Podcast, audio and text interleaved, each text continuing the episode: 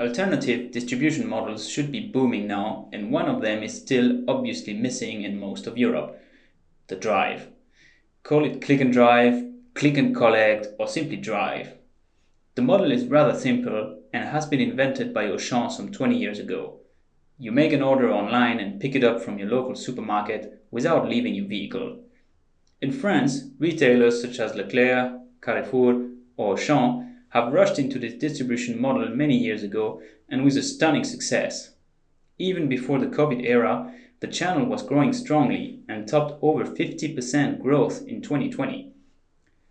Overall, the drive market now accounts for over 8% market share in food retail in France. And this spectacular growth is set to go on thanks to the development of proximity walking drive that proved very successful during lockdowns. So one question remains. Why is the channel absent in the rest of Europe? In Spain, some local initiatives have shown retailers offering drive-through models, but that remains extremely limited. Some retailers, such as Decathlon, have developed the click and collect model but you still need to enter the shopping center to collect your goods. At POS Potential, we are very curious to see how a model that quickly reached over 5,000 stores in France is going to expand for Europe. Thanks for listening.